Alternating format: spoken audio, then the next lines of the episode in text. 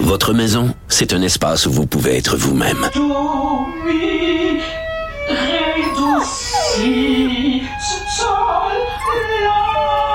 Elle mérite d'être bien protégée et vous méritez d'être bien accompagné. Trouvez la protection la mieux adaptée à votre maison avec Desjardins Assurance et obtenez une soumission en quelques clics sur desjardins.com.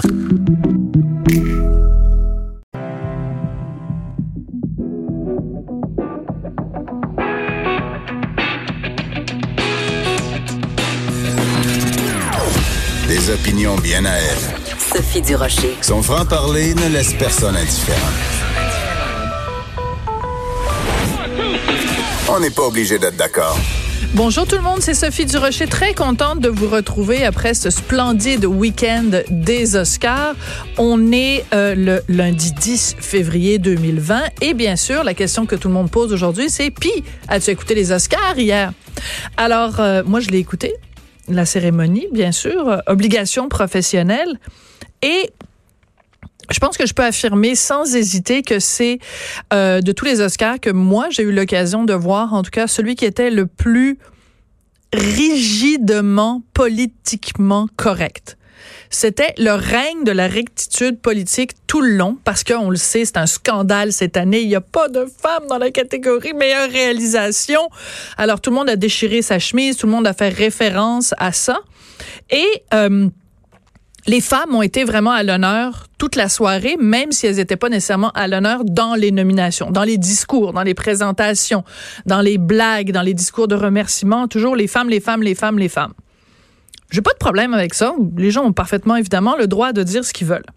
Là où j'ai un petit problème, c'est quand la comédienne Sigourney Weaver, que j'aime beaucoup, a fait une présentation à un moment donné et a fait la déclaration suivante qui me paraît vraiment d'une sottise magistrale. Sigourney Weaver a dit toutes les femmes sont des super-héros. Ça, le dire ça, c'est aussi sot que de dire tous euh, les hommes sont des salauds, ou c'est aussi sot que de dire toutes les femmes sont des folles. Dire toutes les femmes sont des super-héros, c'est assigner à un sexe, à un genre, une qualité de supériorité ou d'exception ou de qui est complètement ridicule. C'est pas vrai que toutes les femmes sont des super-héros. Elles sont des super-héros pourquoi? Parce que ce sont des femmes. Juste le fait d'être une femme, t'es quelqu'un d'extraordinaire. Je suis sûre que Sigourney Weaver trouve que Marine Le Pen, la dirigeante du Front national en France, c'est une super-héros. Je suis sûre qu'elle trouve que Ivanka Trump, la fille de Donald Trump, c'est un super-héros. Ben, voyez bien que ça tient pas la route, là. C'est pas vrai. C'est pas vrai que toutes les femmes sont des super-héros. Je comprends l'image, mais quelle déclaration à l'emporte-pièce. Quelle généralisation qui doit être dénoncée, selon moi.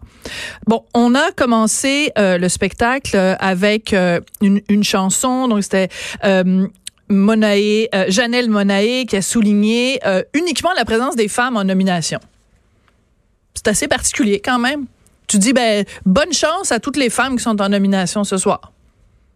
Ben, c'était un homme, on n'en a rien à cirer réalisateur sud-coréen de Parasite, tasse-toi, ça nous intéresse pas, on te souhaite pas bonne chance, t'es un gars.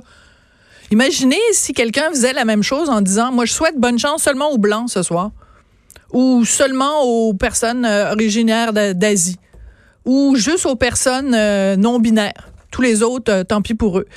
On en est rendu, on veut tellement être politiquement correct, on veut tellement être inclusif, on veut tellement être diversifié qu'on se trouve au contraire à faire l'inverse, à mettre tout le monde dans des petites cases. Ce qui est important dans les catégories de la meilleure réalisation, c'est que les films soient bons. Le gars de Parasite, le Bong Joon-ho, pensez-vous qu'il a gagné parce que c'est un homme? Est-ce qu'il a gagné parce qu'il est originaire de Corée du Sud? Est-ce qu'il a gagné parce qu'il est jeune? Est-ce qu'il a gagné parce qu'il est en surpoids? Est-ce qu'il a gagné parce qu'il porte des lunettes? Il a gagné parce qu'il a fait un film qui est un chef-d'œuvre dont on parlera encore dans 25 ans, dans 50 ans, dans 100 ans. Ce genre de petite catégorisation, selon moi, ne tient pas debout. Et évidemment, on a eu le droit à tellement de petits discours ronron, plan-plan, donneurs de leçons, mais vraiment la palme d'or doit être remise à Joaquin Phoenix, qui est extraordinaire dans Joker, mais qui a fait rire personne avec son discours d'acceptation quand il a reçu le prix meilleur comédien pour son rôle dans Joker. Écoutez, À un moment donné, c'était interminable d'abord des remerciements aux Oscars puis partout. Tu fais secours, tu prends ton prix. Merci ton Dieu, merci ton agent, merci ta femme, tes enfants. Beding, beding, au revoir.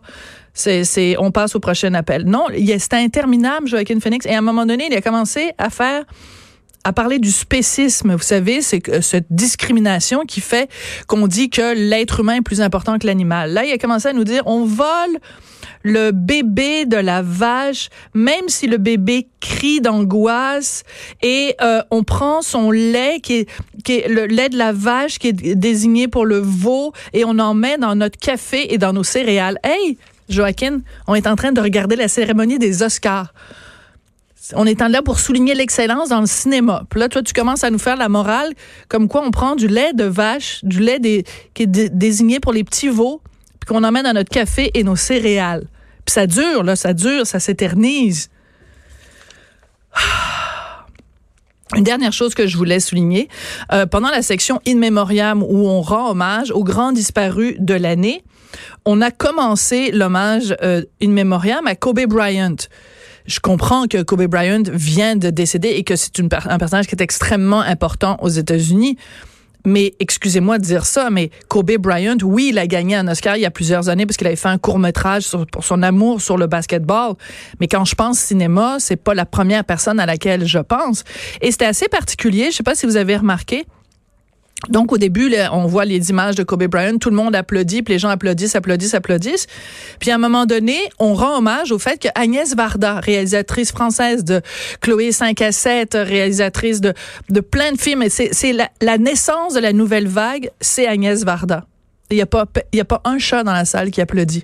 Alors, dans une soirée qui est supposément consacrée à euh, la diversité, où, euh, où on, s'intéresse à la parité, où on dit qu'il n'y a pas assez de place aux femmes, ben les gens dans la salle ne savent même pas qui est Agnès Varda et ne l'applaudissent pas quand on souligne son départ. Alors je pense qu'il y a une couple de personnes dans la salle qui euh, auraient peut-être pu se renseigner sur c'était Agnès Varda. Et la dernière chose que je veux dire, c'est Nathalie Portman qui est arrivée à la soirée des Oscars avec une robe haute couture de Dior elle avait une cape par-dessus sa robe et sur cette robe, elle avait fait broder euh, euh, des, noms des réalisatrices qui, selon elle, ont été boudées par l'Académie.